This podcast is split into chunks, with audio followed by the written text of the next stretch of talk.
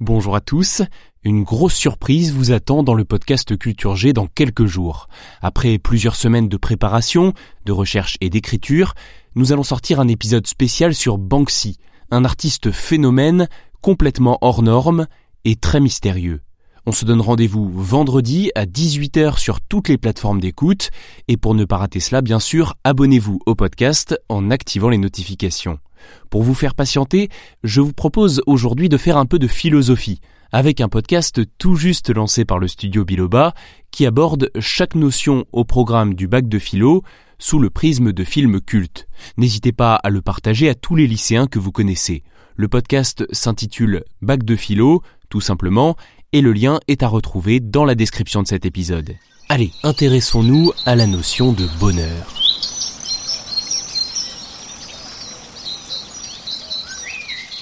Bonjour à tous. Dites, est-ce que ce serait pas tout simplement ça, la définition du bonheur? Être dans la nature, écouter le chant des oiseaux, se laisser caresser par le vent, prendre le temps. Bon, je vous laisse y penser, puisque c'est vrai que nous avons tous notre propre définition du bonheur. Alors on va en parler dans cet épisode, et comme d'habitude, je vous propose de commencer par évoquer un film que vous pourrez placer dans votre copie le jour du bac. Bac de philo, révision express. Pour le bonheur, j'ai choisi le film Into the Wild, sorti en 2007 et qui fait partie des longs métrages les plus inspirants de ces 20 dernières années. Il raconte l'histoire vraie d'un jeune homme qui cherche le bonheur. Fraîchement diplômé et destiné à une belle carrière, Christopher McCandless lâche tout du jour au lendemain pour partir à l'aventure. Et malgré les belles rencontres qu'il fait au cours de son long voyage, il choisit toujours de continuer la route seul, n'écoutant que son désir ardent de liberté. Il est indéniable que le fait d'être libre de toute attache a quelque chose d'euphorisant. Pour nous, c'est un peu comme échapper à, à l'histoire, à l'oppression, aux lois et aux obligations ingrates. La liberté totale.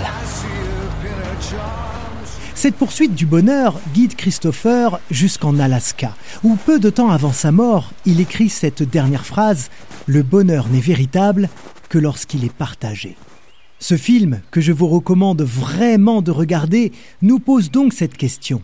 Le bonheur consiste-t-il à réaliser tous ses désirs? Aujourd'hui, le bonheur est considéré comme un état de satisfaction durable et parfait. Il est parfait dans la mesure où l'homme vraiment heureux ne peut rien trouver qui le rende plus heureux encore. Pour les philosophes hédonistes comme Aristippe de Cyrène, seul le plaisir existe. Du coup, se mettre en quête d'un bonheur idéal et parfait rend forcément l'homme malheureux, car il passe sa vie à chercher quelque chose qu'il ne trouvera jamais, au contraire du plaisir qui, lui, est accessible de bien des façons. Hmm. À l'inverse, on appelle eudémoniste la doctrine qui considère le bonheur comme le but de la vie humaine, la finalité à poursuivre pour chacun de nos actes. Pour Platon, l'homme qui cherche à être heureux en satisfaisant tous ses désirs s'éloigne du bonheur plus qu'il ne s'en rapproche. Parce que le plaisir est éphémère. Chercher à être davantage heureux en accumulant des richesses ou des biens matériels conduit l'homme à passer sa vie à désirer sans cesse autre chose, toujours plus, sans qu'il ne soit jamais vraiment comblé. Ça c'est bien vrai mec. T'as tout dit. Pour le philosophe grec Épicure, il est aussi nécessaire de limiter ses désirs pour parvenir au bonheur, de se contenter exclusivement de ceux qui sont naturels et de privilégier ceux qui sont nécessaires comme manger, boire ou dormir. Selon lui, le bonheur consiste en l'absence de souffrance, donc seul un mode de vie simple, loin des désirs inutiles de richesse ou de gloire, peut permettre de parvenir au bonheur. Je crois avoir trouvé alors qu'il est le secret de mon bonheur. Une vie tranquille et retirée du monde à la campagne. Enfin, pour les philosophes stoïciens, l'univers est régi par le destin, et l'homme ne peut pas changer le cours des choses. En revanche, il peut changer sa réaction vis-à-vis de ce qui lui arrive.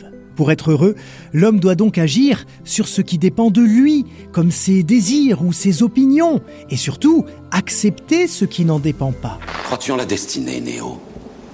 Non, Et pourquoi? Parce que je n'aime pas l'idée de ne pas être aux commandes de ma vie. Comme les stoïciens, Aristote pense que le bonheur est le but de la vie morale et qu'on y parvient en posant des actes bons. Pour lui, l'homme heureux est un homme vertueux, c'est-à-dire quelqu'un qui s'est volontairement perfectionné dans son intelligence et dans ce qu'il fait en s'habituant à poser des actes bons et à vivre selon sa raison.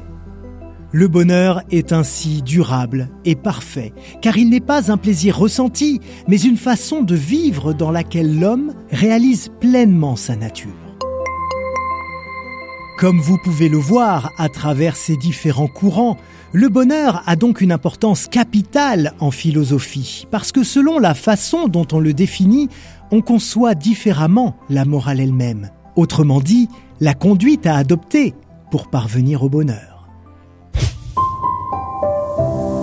Voilà, merci infiniment d'avoir écouté cette nouvelle notion de philo. Pour bien réviser le bac, surtout n'hésitez pas à écouter tous les autres épisodes. Et pour être sympa et solidaire, partagez ce podcast à vos camarades. Je vous souhaite d'excellentes révisions et à très vite.